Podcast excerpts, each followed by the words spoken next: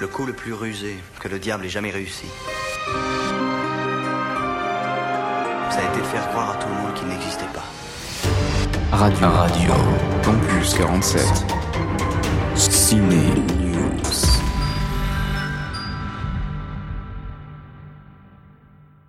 Salut à tous, c'est Sam sur Radio Campus 47 et je vous souhaite la bienvenue dans Sucré ou Salé. Installez-vous et laissez-moi vous parler de l'événement de l'année dans les salles obscures.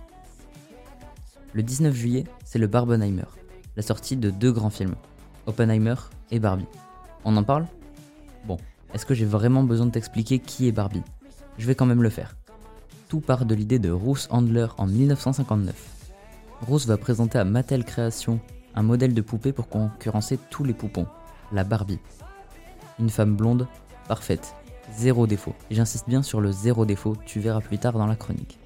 Bref, Ruth va donner le nom de sa fille à la poupée, Barbara. Il faudra attendre 1961 pour que le premier Ken, la poupée masculine, apparaisse dans le marché. Le nom de Ken fait référence au fils de Ruth, Kenneth. Bref, depuis 60 ans, la Barbie s'est développée, de la Barbie pilote d'avion à la Barbie en pleine puberté en passant par la Barbie enceinte qui a été décommercialisée. Il y en a pour tous les goûts. Voilà, fin de la parenthèse origine, on passe au film. Barbie est un film réalisé par Greta Gerwig avec comme casting principal Margot Robbie et Ryan Gosling pour incarner Barbie et Ken. Ce film va raconter le périple des poupées dans notre monde. Ils vont quitter Barbieland et en apprendre plus sur eux-mêmes car en effet, Barbie a des défauts. Et elle va être obligée de retourner dans le monde des humains pour corriger ses défauts. Dit comme ça, ça n'a aucun sens. Donc Barbie va retrouver sa propriétaire humaine et Ken va découvrir quelque chose qui le dépasse, le patriarcat. Je ne veux pas plus vous en dévoiler sur le film, par contre j'aimerais bien aborder plusieurs points importants sur Barbie.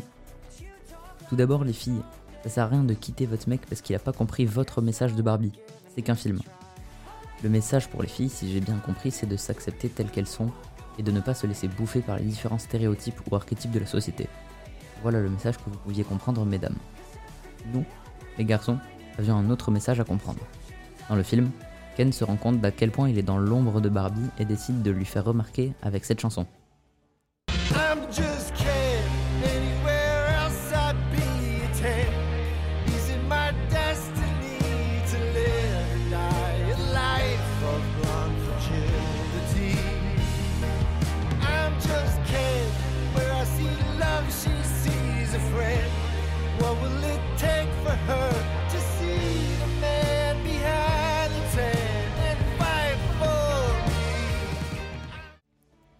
Ken fait réaliser aux garçons la place qu'ils occupent. Je vais vous partager mon point de vue, vous en faites ce que vous voulez. Nous, en général, quand nous parlons à une fille, nous n'avons que cette fille en tête et parfois nous voulons essayer de nous démarquer des autres concurrents entre gros guillemets. Dans le film, Ken se rend compte de ça et décide de stopper la boucle. C'est le message que nous en retirons, nous, les garçons. Ne nous quittez pas pour ça, ça reste du cinéma avant tout. Cordialement, les hommes. Bref, maintenant quittons le rose et les paillettes pour partir à Los Alamos. Parlons de Oppenheimer.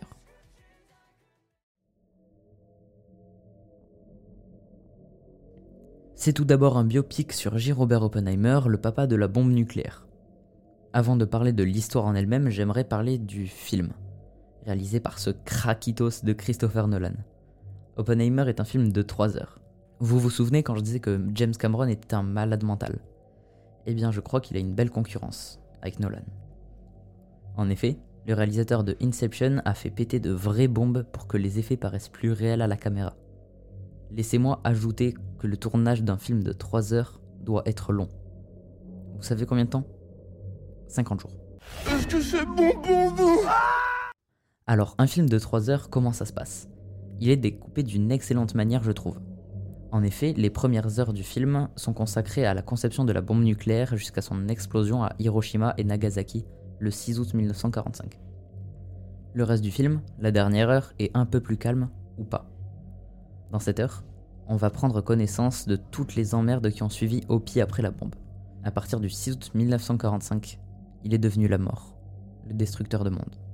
Mais dans les deux premières heures, il n'y a pas que la science, rassurez-vous. Il y a une découverte très profonde de J. Robert Oppenheimer, sa profession, son parcours, sa famille. On va vraiment apprendre à se familiariser avec le personnage et toute son équipe qui ne va pas lui faire que du bien. Si vous voulez en apprendre plus sur le grand Oppenheimer ou tout simplement faire une overdose de couleurs dans Barbie, je ne peux que vous conseiller de foncer dans les salles obscures. Ces deux films sont complètement différents, mais ils sont tous les deux aussi bien, même si personnellement j'ai préféré Oppenheimer. N'hésitez pas à me dire quand vous aurez complété votre Barbenheimer sur nos réseaux Radio Campus 47. C'est tout pour moi, merci de m'avoir écouté, c'était Sam, on se dit à plus